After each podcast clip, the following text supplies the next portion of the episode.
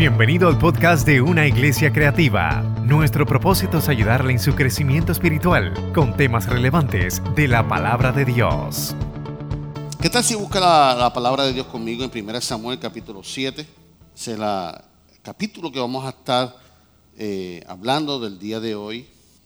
Como dije al principio, en este mes, pues, eh, en este mes, en estas dos semanas, no vamos a tener servicio durante la semana.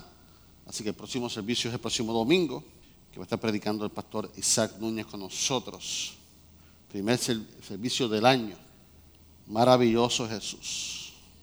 1 Samuel capítulo 7, 12 dice, tomó luego Samuel una piedra y la puso entre Mishpa y Sen, y le puso por nombre Eben Ezer, diciendo, hasta aquí nos ayudó Jehová. Tomó luego Samuel una piedra y la puso entre Mishpa y Sen y le puso por nombre Ebenezer, diciendo, hasta aquí nos ayudó Jehová. Padre, te damos gracias por este día maravilloso, por este año maravilloso, Señor, que hoy simbólicamente vamos a despedir, mi Dios. Te presento tu palabra, mi Dios, que hable a la vida como me habló a mí, Señor, y que podamos terminar el día de hoy con una actitud y una declaración diferente, mi Dios. En el nombre de Jesús. Amén. El título del mensaje que lleva hoy, Ebenecer, hasta aquí nos ha ayudado Jehová. Hasta aquí nos ha ayudado Jehová. Y hay una palabra poderosa que se llama procesos. Cuando somos procesados ¿Y quiénes son procesados? Bueno, eh, cuando hablamos de procesados, eh, número uno es un término judicial, ¿verdad? Cuando alguien es procesado, ahí está la sargento Sheila que sabe de eso. Cuando una persona es acusada de un delito y es procesado, comienza una investigación. Igual que el dueño de ese auto, que ya mismo lo vamos a procesar. son cositas que pasan. Así que, procesados es un, término judicial. Los alimentos son procesados. La intención de que un alimento sea procesado es para ver la calidad y que llegue a tu mesa ese, ese alimento como lo determinó el que lo creó, con calidad, con excelencia. Alimentos procesados, todos los embutidos, los hamburgues, los hot dogs, las papas fritas, los nuggets todo lo que me gusta a mí.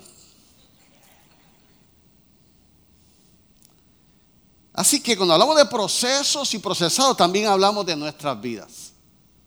Cuando nosotros somos procesados, cuando nosotros pasamos por procesos, pasamos por procesos en nuestra vida, momentos difíciles, momentos que somos retados, momentos que nos hacen llorar, momentos que nos hacen reír, momentos que nos hacen crecer, momentos que nos hacen madurar, procesos.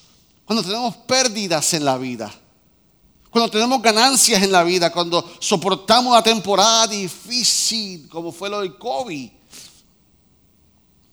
Y yo le garantizo que cada uno de nosotros, tanto los que están aquí, que estamos aquí, hemos sido procesados. Ah, no, no procesados, todos hemos sido procesados, todos hemos pasado por procesos en la vida, procesos naturales. Cuando una pérdida de, de, un abuelo, una abuela, que es parte de la vida, pero sigue siendo un proceso difícil. Y hay cosas que no son naturales, hay cosas que son espirituales, hay cosas que hay procesos que nos llevan a bien y hay procesos que no tan bien. Pues todos somos procesados y cuando hablamos de procesos en la vida, viene a, me trajo Dios el pasaje bíblico sobre Samuel. Primero es Samuel. Hoy quiero hablar una historia sobre la vida de Israel junto al profeta Samuel. Los procesos que vivió Israel, los procesos que vivió, y siempre que hablamos de este pasaje bíblico, marcamos el proceso de Israel. Ah, eso es bueno que le pase a Israel por esto. ¿Y qué tal? Del profeta. Porque es un hombre de Dios, no pasó un proceso. Sí. Entonces, cuando hablamos de, de, 1 Samuel, cuando hablamos de este proceso, tenemos que comenzar con 1 Samuel. A modo rápido, Cuando usted habla de la, de la historia de Samuel, estamos hablando del nacimiento de Samuel, de Ana, su mamá, ¿te acuerdan? Que estaba pidiendo un hijo, hizo un pacto con Dios, si tú me das un hijo, yo te lo voy a dar, así fue. Entregó al hijo, el hijo creció, Jehová Dios lo llamó tres veces por su nombre. Un encuentro eh, eh, eh, verdadero con Dios. Después de eso, Dios lo hizo juez, porque antes no había reyes, en ese momento no habían reyes. Quien juzgaba, quien era liderato, eh, lideraba el mundo eran los jueces. Entonces vemos a Samuel que nace, es llamado, es escogido, es un líder que representa a Dios en la tierra. ¿Sabes qué? Al igual que tú y yo. Tú y yo hemos sido escogidos para esa posición. Tú y yo somos líderes espirituales tanto en casa como papá, como esposo, como esposa. Todos somos ministros, somos creyentes. Cargamos una responsabilidad de liderato en nuestra familia. Cargamos un liderato con, los amigos.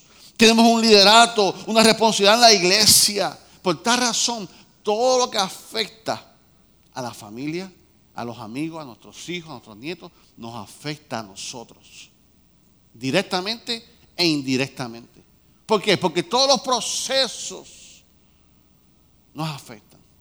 Recientemente, la pastora Cookie, desesperada, pidió oración por sus hijos, porque donde estaban sus hijos hubo una amenaza de un torbellino. Imagínate nosotros los boricuas que no estamos acostumbrados a eso. Ese momento, el huracán nos preparamos, viene María por ahí, nos preparamos y fue difícil. Pero un torbellino es este momento. No hay tiempo a preparar, nos desesperamos y el proceso de ello afecta también a nosotros. Y así sucede en la familia, nos afectan los procesos. Así que cuando hablamos de Samuel, hablamos de esos primeros cuatro capítulos de introducción de la vida, de desarrollo de Samuel. Pero ya cuando pisamos el capítulo 4, comienza una nueva etapa, comienza un proceso para Israel en el capítulo 4. ¿Por qué? porque se revela una vez más el enemigo número uno de Israel. ¿Quiénes eran? Los filisteos. Los filisteos se presentan y mira lo que dice, mira lo que dice 1 Samuel 4.2, nueva traducción viviente, dice, los filisteos atacaron al ejército de Israel y lo derrotaron, matando cuánto? Cuatro mil hombres. Procesos. Procesos que Israel no se esperaba el enemigo número uno. Que Israel fue atacado. Porque los procesos no los esperamos, no llegan. Entonces aquí vimos Israel que van al ejército, van al ataque contra su número uno, entonces pierden crisis. Comenzó el proceso de Israel. Perdimos cuatro mil hombres. Una baja en el ejército. Entonces cuando vemos los procesos de la vida, ¿qué deciden ellos? Ellos deciden entonces, se reúnen los ancianos y dicen, vamos al campamento. Vamos al campamento, mire, Paula, ponme ahí. Es que pedimos por esto. Vamos a buscar el arca del pacto. Vamos a buscar el arca del pacto porque fuimos al ejército, fuimos a la guerra sin Dios. Yeah, vamos. Y van, los ancianos se reúnen y allá cogen los dos hijos de Elí, del sacerdote Ofni y agarran y dirigen a que llevar el arca a la guerra. ¿Qué sucede? El momento de crisis, el momento de desesperación, de luto, se acabó cuando llegó que el arca del pacto. Y comienzan a celebrar, comienza a dar gritos de júbilo. Llegó Dios, llegó, llegó Jehová, llegó el arca del pacto. Comienzan a gritar de tal manera, a regocijarse y se transforma y comienza otro proceso de alegría de celebración, de fortaleza. Ahora es que es. Y así nos pasa. Tenemos por, momentos procesos de pérdidas, pero también tenemos procesos de alegría. Y llega el arca del pacto y comienza a celebrar de tal manera, dice la Biblia, y el contexto bíblico, que los filisteos, al escuchar a Israel con ese regocijo, con esa fuerza, después de haber perdido de momento recibieron esa fuerza, se atemorizaron los filisteos. De momento Israel tuvo pérdida, un proceso de pérdida. de momento tiene un proceso de celebración. Y mira lo que dice capítulo 4, 7 y 8, viviente nos dice, hablando de los filisteos, entraron en pánico. Los dioses han llegado a su campamento, clamaron. Esto es un desastre. Nunca antes hemos enfrentado algo así. ¡Socorro! Está exclamando los filisteos. ¿Quién podrá librarnos de los dioses poderosos de Israel? Son los mismos dioses que destruyeron a los egipcios con las plagas cuando Israel estaba en el desierto. Procesos, procesos de confusión. Ahora tenemos a los filisteos inseguros que momentáneamente. Pero dice el contexto bíblico que comenzó la guerra nuevamente. Entonces comenzamos que ese proceso creó inseguridad, pero ellos comenzaron a pelear. ¿Cuál fue el resultado de esa segunda oportunidad de batalla? Fue peor para Israel. Dice contexto bíblico que no solamente perdieron cuatro mil, ahora perdieron 30 mil. Ya Israel había celebrado, ya Israel había un proceso de pérdida y ahora pierde 30 mil de parte de Israel. Los filisteos entonces, para acabar y ponerle la cherry el sonde, y no solamente ya habían perdido 34 mil hombres, Paula, ponme otra vez, sino que ahora perdieron lo que representa lo más sagrado para Israel. Ahora perdieron el arca de pacto se llevaron a Jehová, se llevaron a su Dios, se llevaron las tablas de Moisés, se llevaron el, maná, se llevaron la vara de Aarón, se llevaron otros simbolismos nos quedamos. ¿Y qué pasó con Israel? Entró en otro proceso. Entró en qué? En consecuencias. Y comenzaron las consecuencias a crecer. No solamente perdieron 34 mil personas, no solamente perdieron el pacto, el, arca del pacto, no solamente eso, sino que van corriendo. Un soldado huye y va donde el sacerdote Eli. Si tú supieras lo que pasó, si tú supieras lo que pasó, dice para el contexto bíblico entonces, que cuando el soldado le cuenta al sacerdote Elí que número uno, sus dos hijos, Fisney y Ondi, perdieron, o, eh, eh, murieron. Suspiró posiblemente.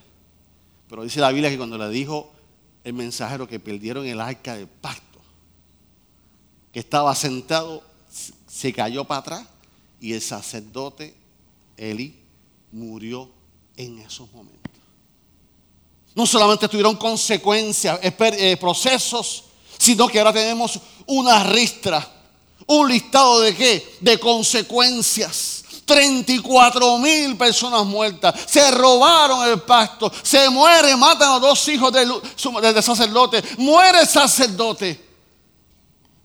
Pérdidas, procesos. Pero ¿sabe qué? No se acaba ahí, las consecuencias siguen. Entonces la nuera del sacerdote. Es la esposa de quién era? Se me fue, Finés. Ajá. Llegué. La esposa al fin estaba embarazada. Cuando escuchó que su esposo murió, quizá hizo así. Pero cuando escuchó que el arca del porque eso es lo más grande, es la gloria de Dios, fue robada, ¿qué pasó? Le dio dolor de parto de tal manera que comenzó a parir ahí. Las nodrizas le dicen, no mueras, no mueras, es un varón, es un nene, está lindo. Pero lamentablemente la mujer parió. Y en esos momentos a ese hijo le pusieron sobre, por nombre Icabot, que significa traspasada es la gloria de Israel. Procesos de Israel, consecuencias de Israel Israel tuvo siete meses de luto. Sin el arca. Sin el arca del pacto. Siete meses de luto. Procesos en la vida. Cuando nosotros hablamos de pérdida, cuando hablamos de procesos en la vida y vemos este pasaje bíblico, Vemos lo que estaba sufriendo Israel en esos momentos, que perdió 34 mil soldados. ¿Tú sabes cuántas madres estaban llorando ahí? ¿Tú sabes cuántas esposas estaban llorando ahí? ¿Tú sabes cuántos hijos estaban llorando ahí? ¿Te imaginas los levitas? El sacerdote murió, los hijos murieron. Por el pueblo entero Israel hemos perdido la gloria de Dios. Hemos perdido nuestra identidad. Hemos perdido nuestro orgullo. Hemos perdido los más sagrados procesos procesos en la vida que tenemos nosotros, posiblemente diferentes, pero cuando vemos procesos, alguien en la Biblia pasó también por proceso, igual que tú y yo. Alguien ha tenido también consecuencias como lo hemos tenido tú y yo, y los procesos en nuestra vida que Dios permite que pasemos. El Señor está, con nosotros. El Señor ha estado con nosotros en los procesos de la vida. Lo bueno es que el Dios que tenemos es un Dios de segunda oportunidades. El Dios que tenemos es un Dios que acciona a favor de nosotros. Obviamente, este contexto bíblico tiene unas consecuencias por la desobediencia y el pecado de Israel. Es muy diferente. Pero estamos hablando de consecuencias, estamos hablando de dolor, no de la raíz. El pecado era la idolatría, el pecado era la desobediencia a Dios. Ya Israel tenía muchas pérdidas, ya Israel tenía muchas consecuencias. Entonces yo, cuando veo todo esto, lo que resaltó en este pasaje bíblico fue, ¿y qué? ¿Y qué de profeta Samuel? Ah, ese es el hombre de Dios. ¿Y? Ese es el profeta. ¿Y? Sigue siendo humano. El autor no registra los procesos que pasó el profeta. Ese es su pueblo. Ese era el arca del pacto. Yo le garantizo que aunque la Biblia no lo registra, el profeta Samuel se fue y se escondió a llorar. Yo, yo le garantizo a usted que el profeta Samuel se fue a una esquina a pedir misericordia a Jehová. No seas tan fuerte con el pueblo. Estoy seguro que el profeta Samuel posiblemente dijo, si quieres llévame a mí, perdona a esta gente, pero llévame a mí. Y cuando tú y yo, que estamos aquí, entonces estamos como el profeta Samuel, entre medio de la crisis de la familia, entre medio de la crisis personal, estamos aquí batallando Alguien tiene que clamar a Dios, alguien tiene que venir con esa voz profética, alguien tiene que intervenir entre Dios y las consecuencias, alguien tiene que intervenir entre Dios y los procesos de la vida de nuestra familia, de nuestros hijos, de nuestro hogar,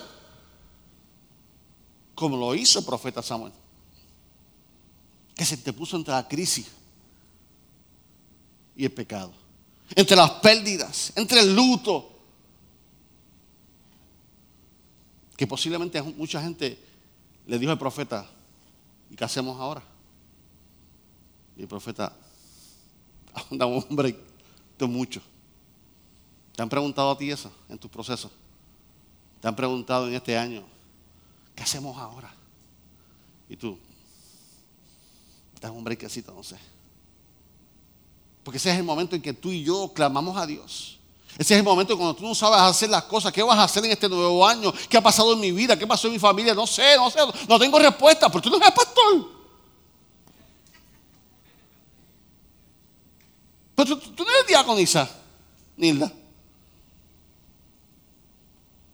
Sí, pero el profeta Samuel era, era humano. Era un hombre de Dios. Tenía relación con Dios, tenía conexión. Pero yo me pongo, que aunque la Biblia no dice eso, yo me pongo en la posición de él. Lo que ese hombre pasó, esa presión de tantas muertes, tantas consecuencias. Y lo que nos enseña en este proceso es que siempre se tiene que levantar un profeta Samuel en tu familia. Alguien se tiene que levantar en los procesos de tus hijos. Alguien se tiene que levantar en los procesos de tu familia. Alguien se tiene que levantar en el proceso de, de tu vecindario. Alguien, alguien, alguien. Pastor, es que ese profeta me queda grande. Somos tú y yo los creyentes. Somos tú y yo los que nos congregamos. Somos tú y yo los que tenemos la Biblia. Somos tú y yo que tenemos el lenguaje de reino. Somos tú y yo que tenemos el principio. Cómo funcionan los principios de reina. Cuando alguien saca espada y dice, no, no, no, no, no, no. Somos tú y yo cuando nos vamos a ver Spider-Man. Mi esposa y yo que, que sacamos como 10 mensajes para predicar de Spider-Man. Porque cuando tú tienes el lenguaje de reino, tú todo lo ves espiritual. Tú ves el Dios de oportunidades, tú ves la misericordia. Ya, ah, está bueno para predicar a los jóvenes. Alguien tiene que tener ese lenguaje de reino en la familia. Alguien tiene que llevar. Y aquí está el profeta Samuel como parte del pueblo, con una responsabilidad. Ahí le dio una ira santa, o santa ira, al profeta Samuel. Y ahí se paró. Estoy seguro que después que Dios le dio convicción, después que Dios le habló, después que aclaró su mente, ¿qué hago con mi vida? Lo que no hice en este año, ¿qué hago en mi vida? Porque si, si lo que yo no hice en este año, voy a repetir la misma historia el próximo año. Lo que tú no lograste, lo que no, no venciste. Si tú usas los mismos métodos de este año, vas a obtener los mismos resultados del próximo año. Y eso fue lo que pasó aquí.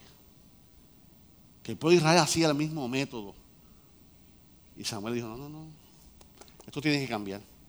Dice la palabra de Dios en primera, ya estamos en el capítulo 7.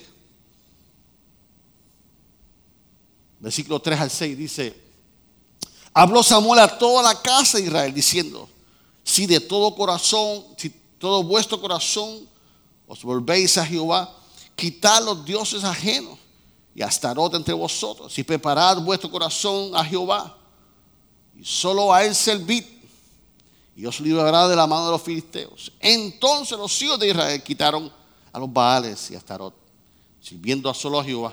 Y Samuel dijo, reunid a todos en Mispa, y yo oraré por vosotros y se reunieron en Mizpa y sacaron agua y derramaron agua delante de Jehová y ayunaron aquel día y dijeron allí contra Jehová hemos pecado y juzgó Samuel a los hijos de Israel en Mizpa.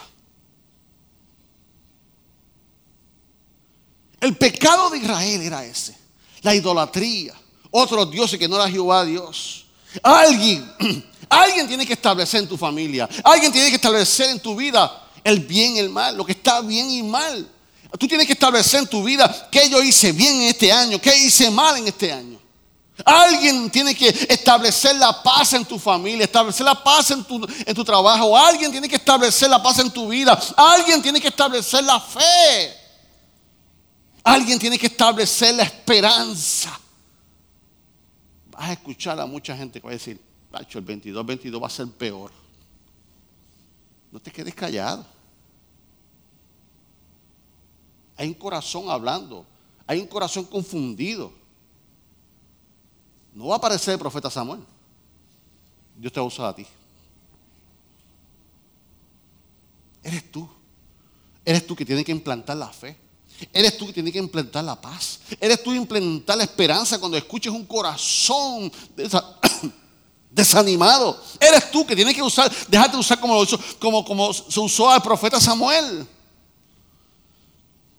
Y aquí Samuel posiblemente con dolor. Aquí posiblemente el profeta triste por su gente. Aquí es Samuel profeta sin dejar ser profeta, sin dejar ser humano. Yo me imagino al profeta hablando de parte de Dios en esa confrontación llorando. Yo me imagino, aunque el contexto bíblico no lo dice, yo me imagino al profeta diciendo, ustedes son mi gente, yo los amo, somos Israel, el pueblo de Dios. Yo me imagino al profeta eh, Samuel trayendo unas palabras de, de fortaleza, de confrontación, de amor, de dirección. No solamente los confrontó, dice la palabra que los juzgó, los oró por ellos y ayunó juntos. ¿Por qué? Porque la oración continúa siendo la, la herramienta más poderosa. La oración sigue funcionando. Y Samuel, ¿qué hizo? Intercedió. No solamente señaló, no solamente lloró, no solamente apoyó, no solamente profetizó, sino que oró, intercedió. Y cuando vemos en 1 de Samuel 7, 8 al 9, dice, entonces dijeron los hijos de Israel a Samuel, no ceses de clamar por nosotros a Jehová nuestro Dios, porque nos guarde de la mano de los filisteos. Y Samuel tomó un cordero de leche y lo sacrificó entero en holocausto a Jehová. Clamó Samuel a, a Jehová por Israel. ¿Y qué dice el último? Y Jehová lo escuchó. Qué convicción más linda que tú puedas orar y tú sabes que Jehová te escucha. Qué convicción más linda saber que Jehová, tú no ves a Jehová, tú podrás no sentir a Jehová, podrás no verlo, pero tú podrás orar y, y que tú sepas que te escucha. El salmista en un momento lo dijo. Es más, esta semana Jehová nos escuchó. Para los que son nuevos, había una familia aquí que eran líderes de la iglesia de niños. Él es ella es costarricense y él es salvadoreño. Llegan a esta iglesia porque él era líder de Royal Ranger en, Latinoamérica y llega aquí. Bendijeron nuestra vida de una manera extraordinaria, la niñez, por no sé, tres, cuatro años. Él cayó en cama en estos días, en una condición que él tuvo de niño, que el nombre es difícil, pero una condición de esa, que posiblemente se la activó por la vacuna. Sus brazos dejaron de funcionar, todo su cuerpo. una crisis. Y de Costa Rica llamaban a la pastora Ángela. Ángela fue el enlace.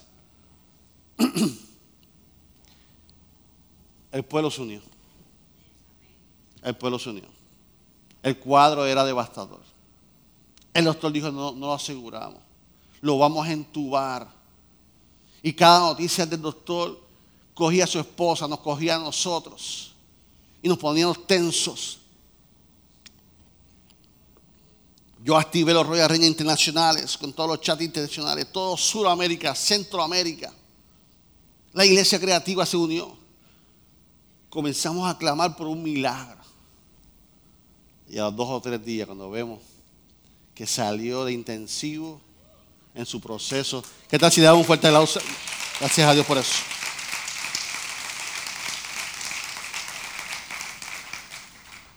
El salmista metafóricamente dice que Jehová tiene oídos y escucha. Y así es. Cuando tú no sepas qué hacer, tú tienes que orar a Dios. Cuando no sepas responder, ora a Dios. Cuando no sepas tomar una decisión de Espíritu Santo, dirígeme.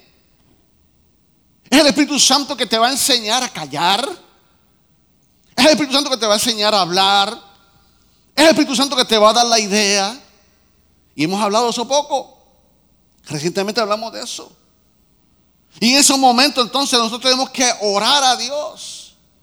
Y hemos hablado aquí del quiz. Cuando tú fracasabas en una escuela, en la escuela, con el quiz, ¿qué hacían? Te repetían el qué? El quiz. Así pasa en nuestra vida. Cuando tú tienes un proceso en tu vida y no tienes la fuerza y el dominio para, para vencerlo con las almas espirituales, va a llegar el momento que te lo van a repetir. Con la intención de que fracases, que fracases no, con la intención de que, que, que superes, que crezcas, que madures, que tu fe aumente. Es una oportunidad para que tú te puedas levantar una vez más. Y aquí está Israel una vez más le repiten el quiz. En el primero perdió cuatro mil. En el segundo perdió tres mil. Perdió el que el pacto. Aquí va otra vez a pelear contra el filisteo. Pero en esta ocasión, ¿qué hicieron? Se arrepintieron. En esta ocasión, ayunaron. Suena espiritual, ¿verdad? En esta ocasión, sacaron a los dioses. O sea, todo aquello que toma el tiempo de Dios en mi vida es un Dios. Posiblemente usted no tenga allí un indio con un cigarro en su casa. Hoy en día hay otros dioses que toman el lugar en nuestra vida del lugar de Dios. Hoy en día hay otras cosas que toman el tiempo de Dios en nuestra vida. Son dioses que inconscientemente no nos damos cuenta. Es lo mismo. Aquel, tiempo hacían figura trasera, Baal, hacían otras cosas. Pero entonces aquí está. Le dan una oportunidad más a Israel. Y yo me imagino ahora el corazón de Samuel. Yo me imagino ahora la pasión de Samuel. Yo me imagino ahora la fe de Samuel. Yo me imagino ahora a Samuel como oró a Jehová. Yo me imagino a Samuel orando ahora. Yo te, garantizo que la oración, cuando le dijeron, nos vamos para la guerra, pero intercede por nosotros, yo te garantizo que la oración de Samuel fue diferente. Porque la convicción de ella, Padre, tus hijos hicieron lo que tú querías, lo que te agrada. Oraron, ayudaron, te agarraron para darle, Padre, ten misericordia, un dale fuerza. Aumenta su fuerza como el búfalo. Yo imagino al profeta Samuel orando, llorando con pasión, con fe, como un loco, allí dando vueltas en la montaña, en el valle. No sé dónde estaba, pero posiblemente estaba orando con una fuerza. Porque su convicción había cambiado. Porque sus ojos vieron algo diferente. La intención de nosotros ser procesados, como los frutos, como muchas cosas, es que podemos maximizar el potencial de Dios en tu vida. Tú no te das cuenta, pero cuando Dios nos creó, nos creó con la capacidad de muchas cosas. Y a veces somos procesados y la única manera que nuestra fe crece, la única manera que nuestra vida crece es cuando somos procesados. Y aquí vemos que en esta ocasión de guerra, no hubo procesos. En esta, en esta ocasión no hubo consecuencias, sino resultados favorables. En esta ocasión que van a la, a la, pelea otra vez, tienen resultados que esperados. En esta ocasión no hay maldición, no hay pérdida. En esta ocasión hay que bendición y abundancia. Y mira cómo termina este proceso del pueblo de Israel capítulo 7, versículos 10 y 11. Aconteció que mientras Samuel sacrificaba el holocausto, los filisteos llegaron para pelear con los hijos de Israel. Mas Jehová, esta, esta, esto, esto me, esto me, mas Jehová que tronó. Hasta Jehová se dijo, ¿ahora qué? Voy a los míos. Con mis hijos no te metas. Jehová tronó aquel día con gran que estruendo. Usted se imagina, usted ay Dios mío, si yo fuera productor de películas. Se imagina, se imagina esa gente acabalgando ahí, entrando, ay, con una furia, otra vez lo vamos a aplastar y momento la, la bienvenida. ¡Cran! ¿Cuándo tú vienes, papá? ¿Cuándo tú vienes? Usted no vio la película, pero los últimos hicieron. Los últimos, los últimos viraron. Esa fue la bienvenida que Jehová de Dios. Samuel estaba orando. Samuel estaba clamando. Cuando tú clamas por tus hijos, cuando tú clamas por tus nietos, el cielo va a tornar a favor tuyo. Pero este era el quiz de Samuel. Le estaban repitiendo el quiz al pueblo de Israel. Ahora vas para la batalla otra vez. 2022. Vamos a empezar otra batalla. Tú tienes que empezar diferente. Tú tienes que entrar diferente. Yo tengo que entrar, yo voy a entrar diferente. Pero es una decisión. Y dice la palabra, vamos a seguir aquí, vamos a seguir aquí. Mas Jehová tronó sobre los filisteos. ¿Y qué? Los atemorizó y fueron vencidos delante de Israel. Y salieron los hijos de Israel de Mispa, siguieron a los filisteos, hiriéndolos hasta abajo Betcar. y salieron los hijos de la iglesia creativa desde Junco. Siguieron a los filisteos hasta la área metropolitana. Los montó un avión y los sacó de Puerto Rico.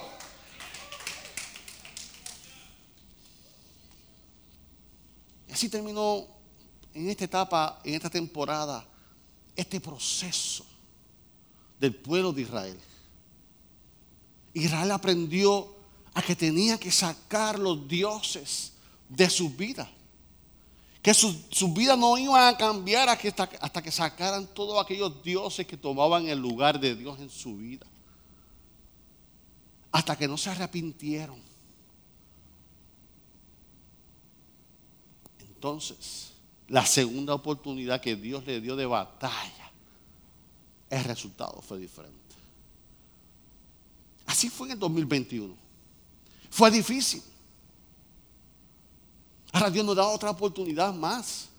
Posiblemente tuviste victoria en unos aspectos en el 2021, pero posiblemente no pasaste algunos quizzes en el 2021. Pero a Dios nos va a repetir el examen. Nos va a dar quiz a ti y a mí. Y así fue que terminó la temporada de Samuel y el pueblo de Israel. Y llegó la paz, la justicia y la esperanza. Y aquí estamos nosotros, en el día de hoy, cerrando simbólicamente el 2021. Y cada uno de nosotros hemos sido procesados en el 2021. Algunos hemos tenido pérdidas lamentables. Otros tuvieron ganancias. Como usted vio la ministra de Oración Solange, ¿verdad? Se casó este año, tuvo una ganancia que todavía está riendo.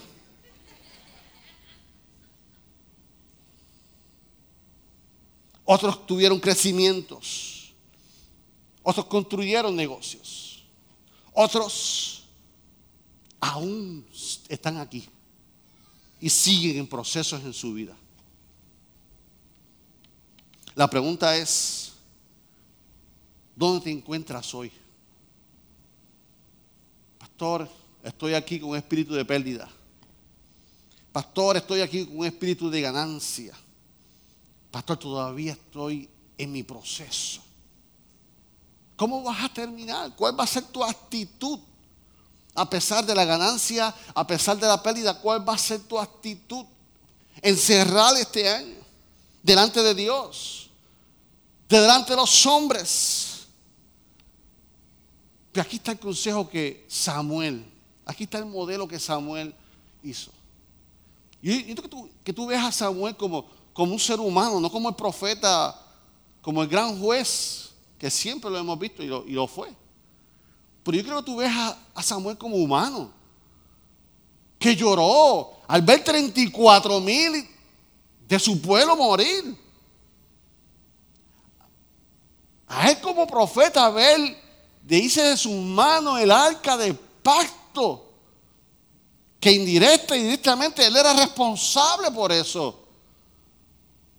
Aquí necesito que tú veas a, Samuel. Y mira, ¿qué hizo Samuel? Samuel se posicionó. Dice la primera parte de 1 Samuel 7:12. Tomó Samuel una piedra y la puso entre mispa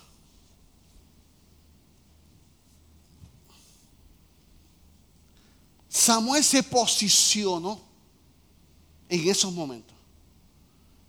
¿Por qué? Porque una piedra. Porque en el Antiguo Testamento la costumbre era que la piedra es mi testigo.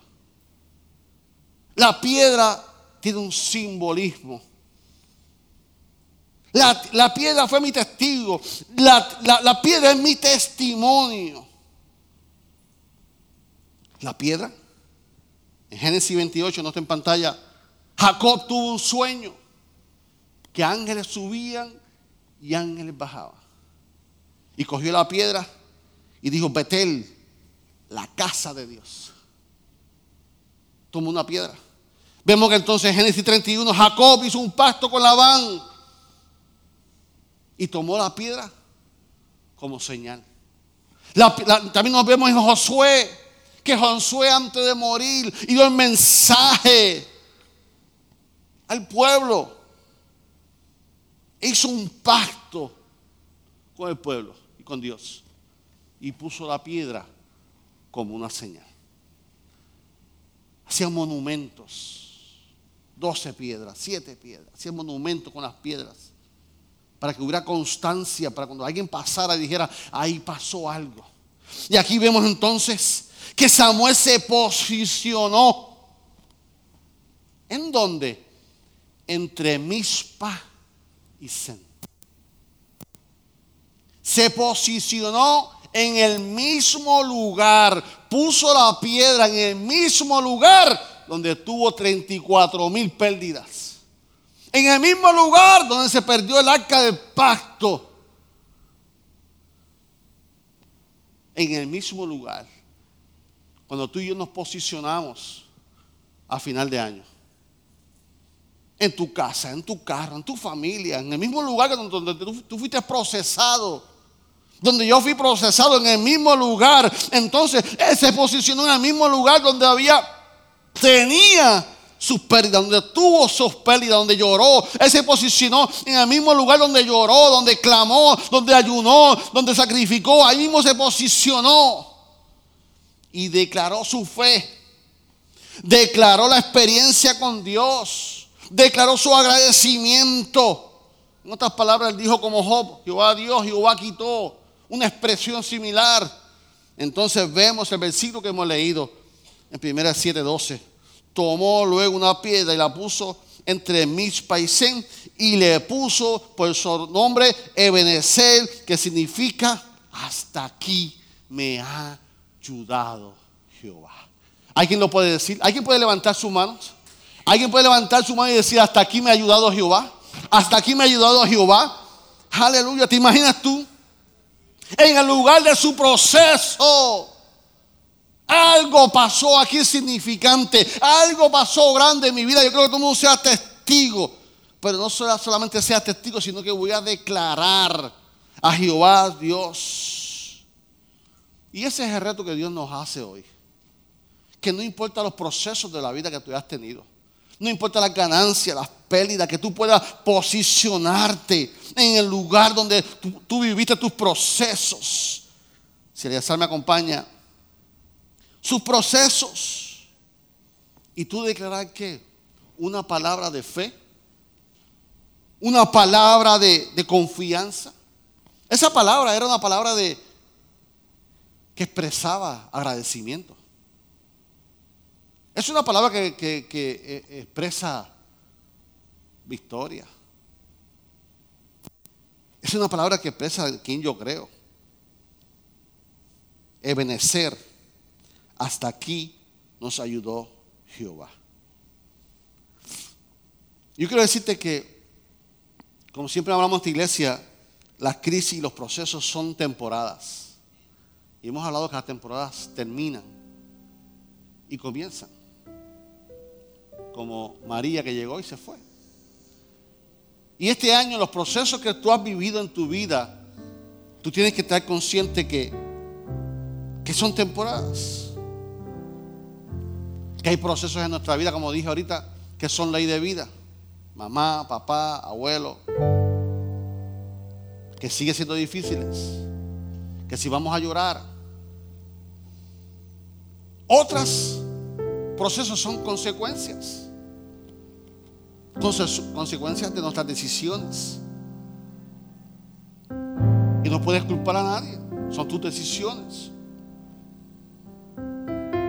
Otras son por nuestra vida pecaminosa. Y cada vez que llega esta fecha en este año,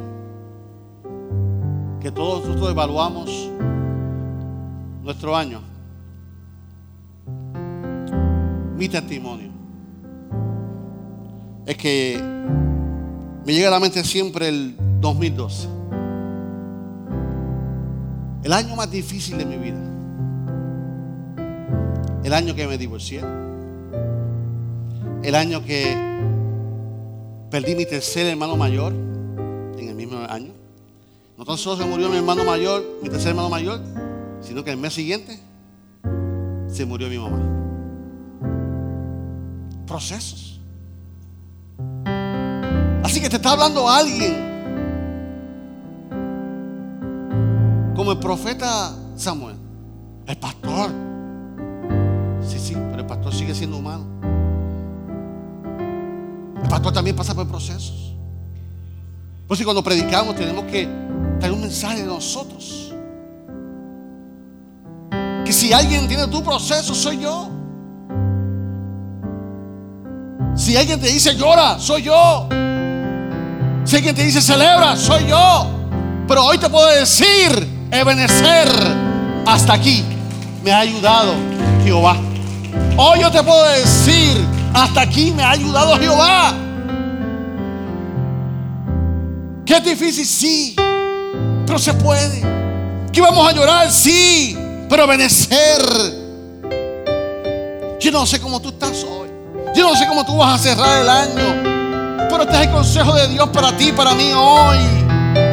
Yo no sé si tú estás enojado con Dios. Pero te quiero decir, vivir enojado con Dios no resulta. Que posiblemente yo no tengo la respuesta a lo que te pasó, no lo tengo lamentablemente.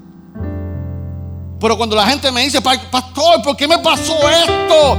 Lo único que yo le puedo decir, algo te puedo garantizar. Algo te puedo garantizar. Algún día tú vas a estar delante de Dios. Ese es el momento que el ascensor se abre. Up o down. Y ahí tú le puedes hacer todas las preguntas a Dios. ¿Por qué perdí mi hijo? ¿Por qué me divorcié? ¿Por qué esta enfermedad? ¿Por qué esto? ¿Por qué la injusticia? Yo te garantizo ahí que las respuestas las vas a obtener. Pero vivir peleando con Dios porque tú no entiendes algo. Algo que posiblemente fue humanamente, no sé, algo natural. Así que posiblemente estás enojado con Dios, posiblemente tú le eches la culpa a Dios de lo que te estás pasando, de lo, que te ha tocado vivir. Pero yo te puedo decir que tú no estás solo. El pueblo de Israel pasó procesos. Todos hemos pasado procesos.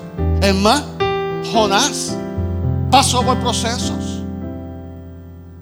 José pasó por procesos. Los jóvenes hebreos pasaron por procesos. El apóstol Pablo pasó por procesos. Nadie es inmune, de, de procesos. Todos vamos a pasar por procesos. Pero algo te garantizo. Dios está presente aunque tú no lo veas. Dios está contigo aunque tú no lo veas. Entonces, ¿qué tengo que hacer yo, pastor? ¿Qué tengo que hacer yo? ¿Cómo tú vas a entrar al 2021? ¿Peleando con Dios todavía? Yo tengo que pelear con Dios. Y aquí le traje cinco textos para que tú salgas de aquí declarando eso. Número uno, Corintios 10, 10 13 dice, no ha sobrevenido ninguna tentación. Si quieres cambiar la palabra por tentación, por crisis, por prueba, por pérdida, que no sea humana, pero fiel es Dios, que no nos dejará ser tentados, probados, entristecidos más de lo que podáis resistir, sino que dará también juntamente la salida, la, tentación, la salida, para que podáis soportarla. En otras palabras, si te preguntas que si tú podrás pasar el proceso que estás pasando, sí. Dios no te va a dar carga que tú no puedas llevar aunque te sientas que vas a morir. Número dos, que tengo que hacer yo? Declarar Jehová es mi fortaleza y mi escudo. En Él confío mi corazón y fui ayudado. Por lo que sea por lo que sé, gozo mi, mi corazón y mi, y mi cántico, te alabaré. Salmo 40, 17 dice, aunque afligido yo y necesitado, Jehová pensará en mí, mi ayudador y mi libertador eres tú, Dios mío, de tardes. Isaías dice, no temas, porque yo estoy contigo. No desmayes, porque yo soy tu Dios que te esfuerzo. Siempre te ayudaré, siempre te sustentaré con la diestra de mi justicia. Isaías 59 dice, he aquí, Jehová el Señor me ayudará. Que hay que me condenen. He aquí todos ellos se envejecerán como ropa de vestir.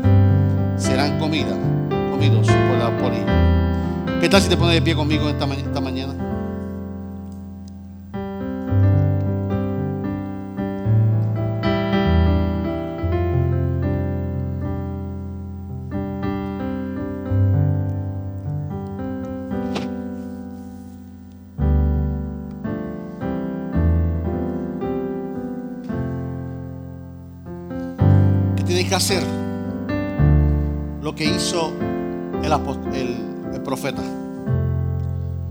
Posicionó en el lugar de su proceso. Se posicionó en el lugar de su pérdida. Se posicionó donde lloró. Se posicionó donde oró. Se posicionó donde ayunó. Y a pesar de todo lo que vivió, hizo la declaración más poderosa. Hizo obedecer. Hasta aquí nos ayudó Jehová. ¿Qué tal si cierras tus ojos? Adoración. ¿Qué tal si cierras tus ojos y analiza tu vida del 2021 en este año? Los procesos que has vivido, las pérdidas que has tenido, los dioses que posiblemente te estén robando en tu vida.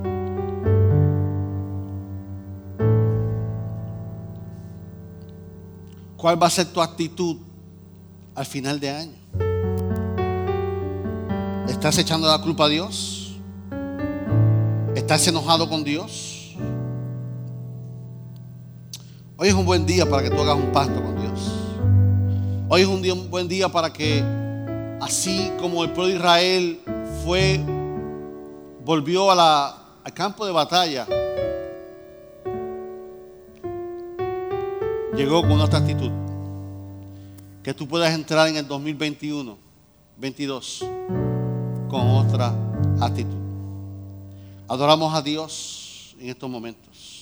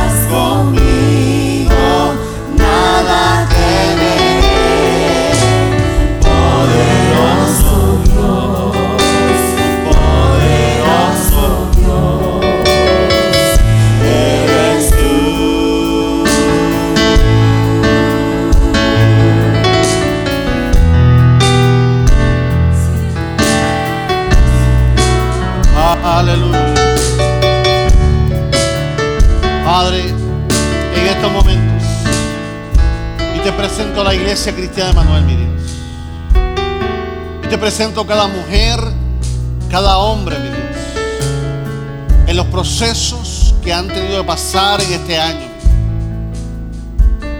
Te damos gracias, mi Dios, por la fuerza que tú le has dado a cada uno de ellos. Te damos las gracias por haber secado nuestras lágrimas en este año.